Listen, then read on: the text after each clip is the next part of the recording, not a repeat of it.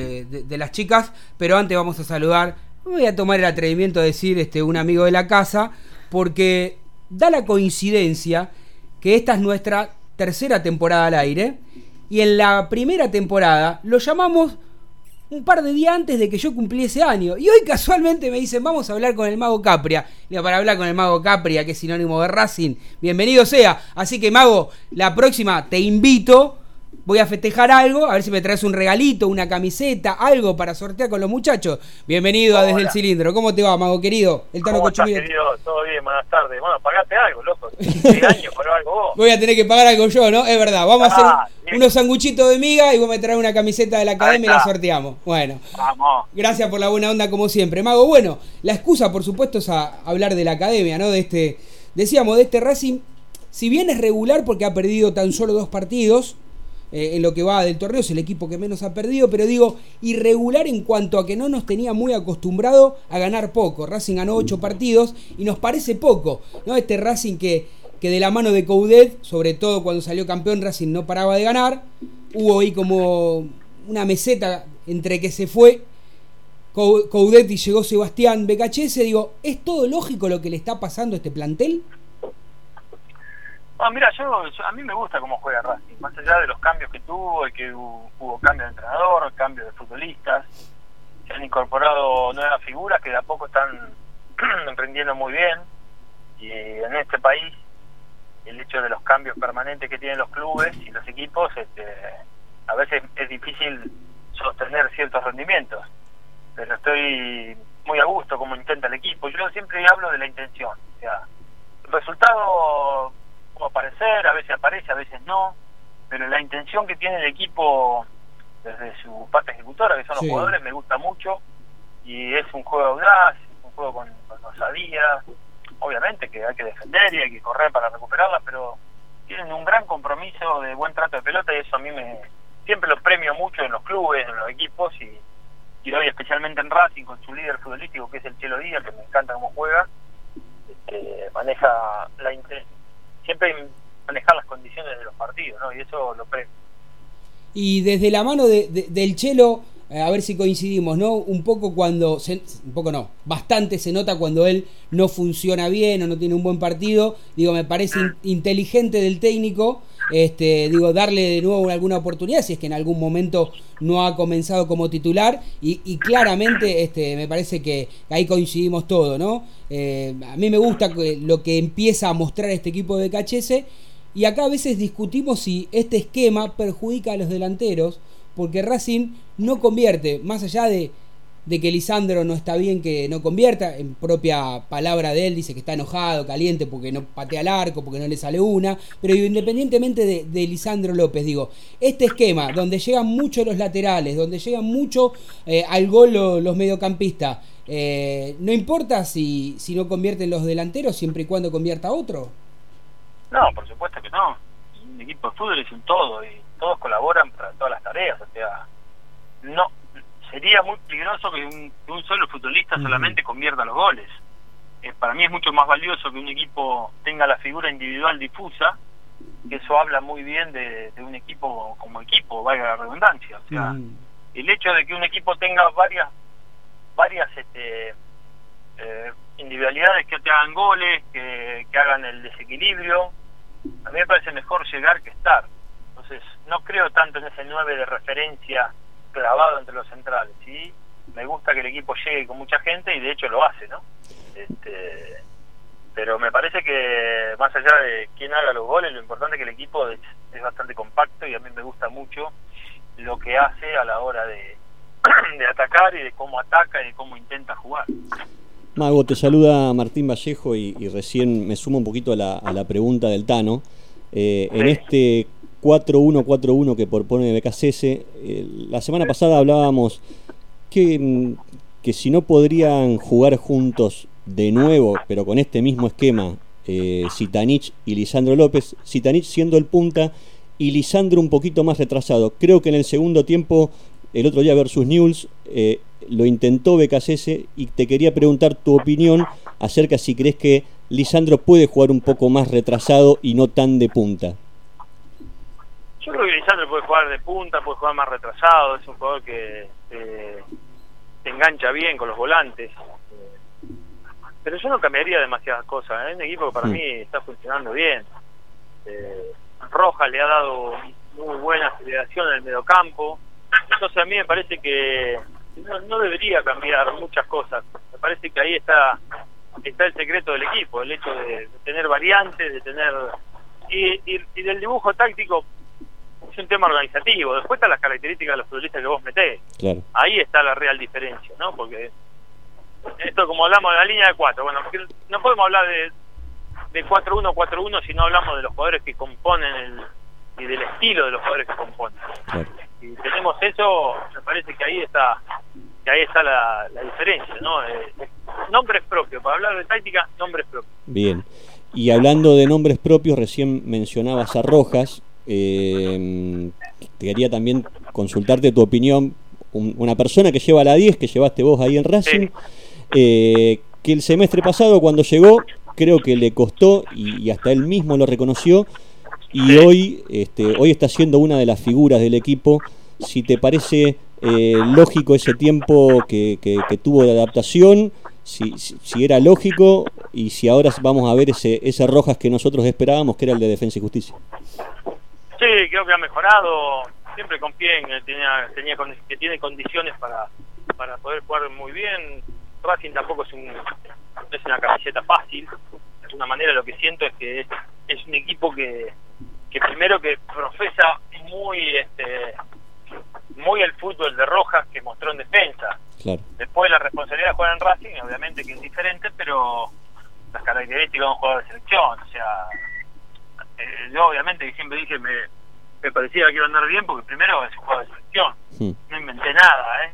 O sea, viste que a veces uno se, se quieren colgar algunas medallas que no corresponden, o sea, en este Ujú. caso hablé de un jugador que realmente este, ha demostrado en Defensa y Justicia, ha demostrado en la selección paraguaya que, que tiene muy buenas condiciones para poder rendir bien como lo está haciendo ahora. Mago, ¿cómo estás? Florencia Romero te saluda. Se viene el Hola. debut de la Copa Libertadores y eh, recién hablabas un poco de que te gusta cómo juega Racing o cómo se está armando y demás. ¿Cómo ves a Racing para esta Copa y si crees que le alcanza con lo que tiene como para pelearla? Yo creo que la va a pelear. Es, Racing es un equipo competitivo hoy, claramente. Pues, eh, si tengo la bola de cristal, la verdad no la tengo. Ujú. Sí. Pero sí, es un equipo que puede plantarse ante cualquier rival. Eh, no es fácil, por supuesto que la Copa Libertadores no es fácil. Eh, uno me ha tocado jugarla en el año 97 cuando llegamos a semifinales y quedamos fuera con Sporting Cristal y que creíamos que podíamos llegar a la final y, y bueno, a medida que la, la Copa va creciendo y vos vas clasificando, la dificultad avanza y la dificultad del rival crece, entonces este, yo creo que Racing está posicionado para poder hacerse competitivo y poder pelearla eh, claramente. Después fútbol, por suerte es fútbol y lo que uno dice 2 más 2, 4 normalmente no es, ¿viste? Lo que, lo que pensamos que va a pasar a veces no pasa. Es un deporte que si hay algo que tiene atrapante es que, que uno nunca sabe qué va a pasar, pero hay cierta cuestión parcial que un buen funcionamiento te da una garantía que, que al menos ves un equipo que tiene una idea, que, que va y se planta de tal o cual manera. Creo que de a poco han ido el plantel y el equipo eh, ha ido ganando cosas desde el juego, desde la recuperación, desde el convencimiento.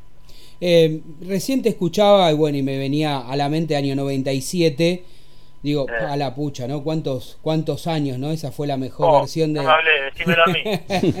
Esa fue la mejor versión de Racing, digo, ¿no? Este, eh, me acuerdo, bueno, en mi gusto particular, encima para mí ese fue un partido bastante importante, fue uno de- el último partido que, que fui a la cancha con, con mi viejo, que después se enfermó y falleció, pero digo, más allá de eso, todo lo que, lo que significa jugar una Copa Libertadores, lo que significa, como dijiste vos, la camiseta de Racing, porque eh, acá, más allá de que nosotros este, hacemos un programa partidario de la academia, este, bueno, somos profesionales, estudiamos, trabajamos de esto, no, no, no hacemos nada más que un programa, viste, de, de aguante eh, el termo, ¿no? Pero digo, Racing tiene como algo distintivo al resto, por lo menos para todos los hinchas de Racing, digo, ese sentimiento de, de pertenencia y eso, digo.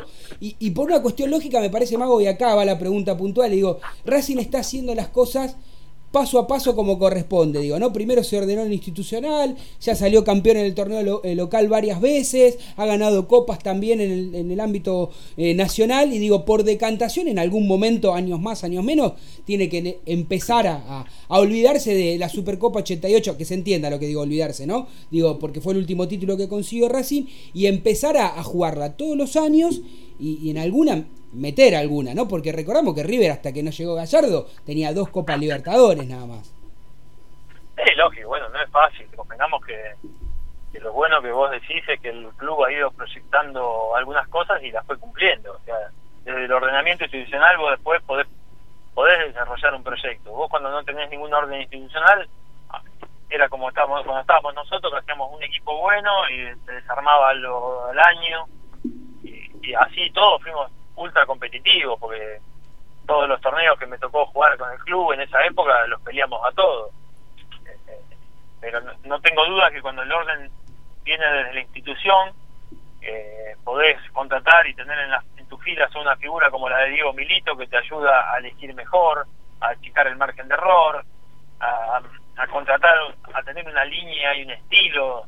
Se fue Coudet y apareció Becasese que con sus matices tiene la misma línea de juego, entonces por consiguiente, todos los jugadores contratados para la idea de Coudet calzan también para la idea de Becasete.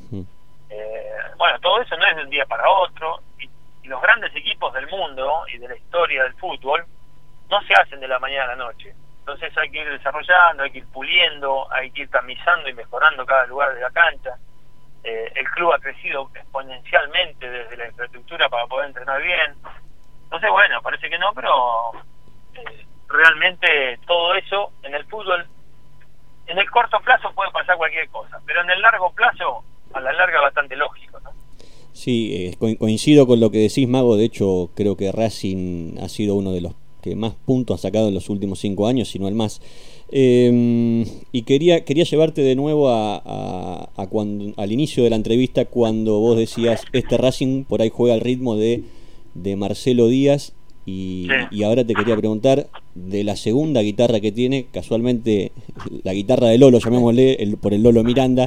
muy bien, eh, muy bien. Mm, ¿qué, qué, mm, este, ¿Qué reinventado este Lolo Miranda cuando se inició en el clásico rival y después cuando va a defensa con BKC que lo retrasa un poquito en la cancha y con mayor panorama ha cumplido fenomenalmente. Sí, aparte yo creo que en el, fútbol de la actualidad Ah, en el fútbol, en realidad, lo bueno es la temporal, o sea, eh, Marcelo Díaz creo que de inicio en Chile jugaba de, enganche. Y hoy es un 5 extraordinario. Y hay muchos jugadores que retrocedieron en el campo para mostrar mejores sus cualidades todavía. Y creo que Lolo Miranda es, parecido, es un jugador similar en cuanto a, a que tiene muy mucha lectura, maneja muy bien espacio, tiempo. Eh, tiene una ubicación perfecta y, su visión periférica ayuda mucho a elegir bien, a elegir largo, a elegir intermedio, a elegir corto. Así que se complementan, se retroalimentan para mí mucho con Marcelo Díaz.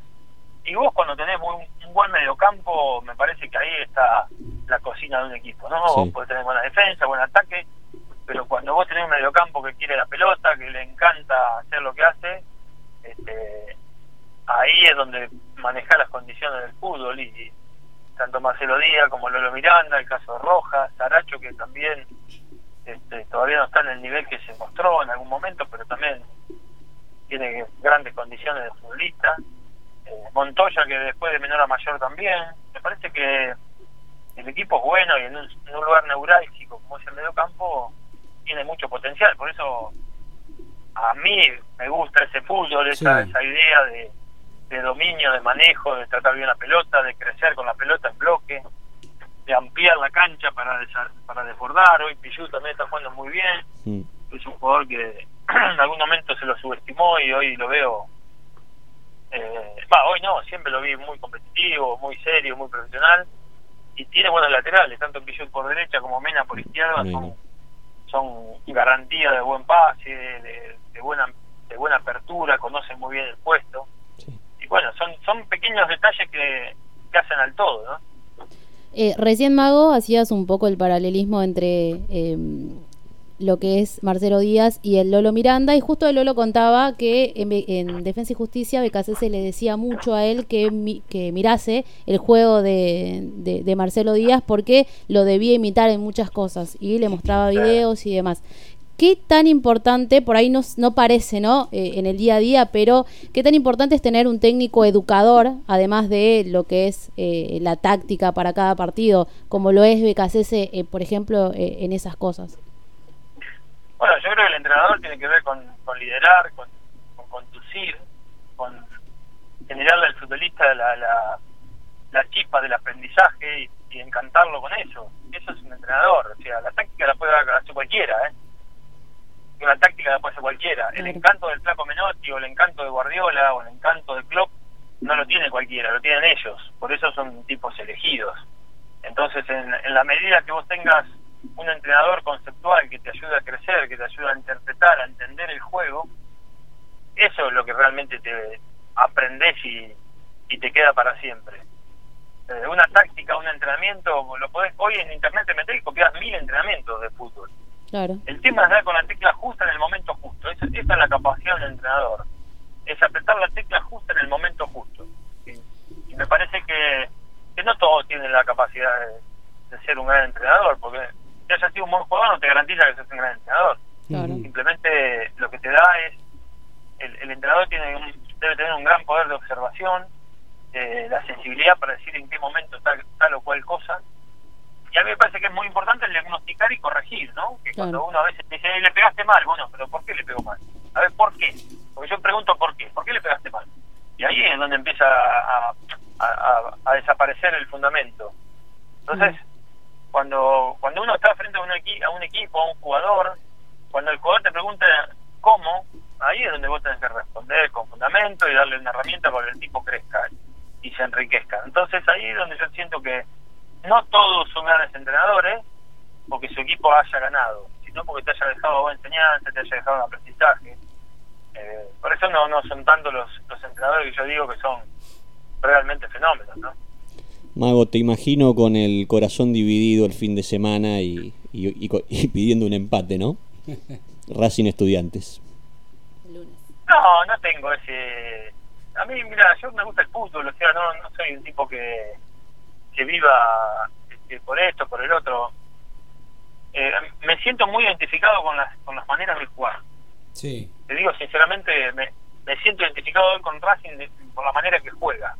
Ha habido otros entrenadores que han jugado de otra manera y no me gustaba mirarlo. Eh, sinceramente, como me ha encantado como ha jugado el Newell del Tata Martino, como me encantó que jugó el, el Lanús de Jorge Almirón 2015. Mm. Eh, el, huracán del 2009 de, de, Capa. me encantaba verlo jugar. Eh, River tiene una propuesta de juego, de dominio, de, técnica de juego asociativo. Bueno, eso me, eso me gusta. A mí me gusta el fútbol. Mm. Más allá de las camisetas, me gusta el fútbol. Entonces, de alguna manera lo que hago es, premiar eh, mucho la intención. Por eso insisto que hoy la intención que tiene el equipo me siento, me siento realmente identificado y me gusta verlo. Sinceramente me gusta verlo. Mago, Micaela Cochimiglio te saluda, ¿cómo estás? Hola. Eh, recién hablabas un poco de eh, con Flor de, la pregunta que te hizo en base al educador que es eh, en algunos, en algunos aspectos. ¿Qué refiere o cuál es la cuán, cuán importante es tener figuras dentro del vestuario que no sea el entrenador y que se sienta el equipo eh, liderados eh, por, por, determinados, por determinados compañeros eh, para salir adelante y, que sean ellos mismos también los educadores? Bueno, sí, es la tarea que te toca cuando vos sos un jugador experiente, tenés una, una tarea interna dentro del plantel para bajar una buena línea de alguna manera lo que yo creo es que hoy hay jugadores que son por recorrido, por trayectoria, por prestigio, son tipos que, que ayudan a formar a los compañeros más jóvenes. Y hay jugadores jóvenes que algunas cosas a los entrenadores no se las dicen, pero sí, al jugador más grande. Y esa es la tarea de los lugartenientes que debe tener un entrenador dentro de un plantel. me imagino que Licha, Pillud, Marcelo Díaz, eh, Marquero, Sigali, eh, deberían ser tipos de, consulta de los más jóvenes y de, estímulo para aprender. Eso eh, históricamente en el fútbol fue así. Como uno ha tenido jugadores que han sido estandartes y te ayudan a crecer, después te toca a vos y vos, eh, este, aunque no lo se cuente el entrenador, le ayudás al entrenador a formar y a llevar el plantel adelante. Mago querido, un placer hablar de fútbol con vos, este, tener este, una visión distinta, diferente, además sos muy práctico y, y para aquel que no entiende, escucharte, le clarificás mucho el panorama. Así que te mando un fuerte abrazo, después te mando la dirección de la fiestita, te espero con los sanguchitos y vos venís con la 10 en la espalda, ¿dale? abrazo grande. Yo creí que estaba por olvidar. ¿eh? No, por para nada. Abrazo amigo, Bueno, bueno, gracias. un abrazo fuerte, gracias, que estén bien. gracias. Así pasaba el Mago Capri hablando de la Academia